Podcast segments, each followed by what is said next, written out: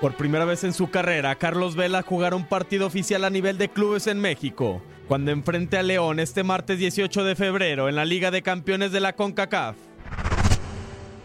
A pesar de que el artillero se formó en Chivas, no llegó a debutar con el primer equipo, ya que después de ser campeón del Mundial Sub-17 en 2005, firmó con el Arsenal de Inglaterra.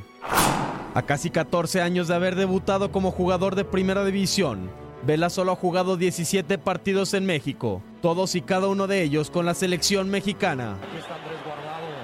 Buena para el Tecatito. Se movió por el centro. La toca para Vela.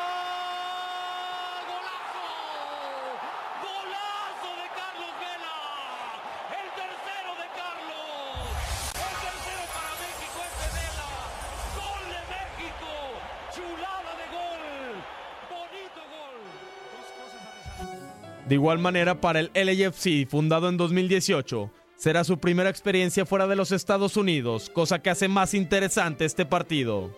De ganarle al Club Esmeralda, Vela podría enfrentarse en su camino hacia la gran final a equipos como Cruz Azul, América y Tigres, en busca de su primer trofeo internacional para el equipo de Los Ángeles. Para tu DN Radio, Luis Fernando Bracamontes.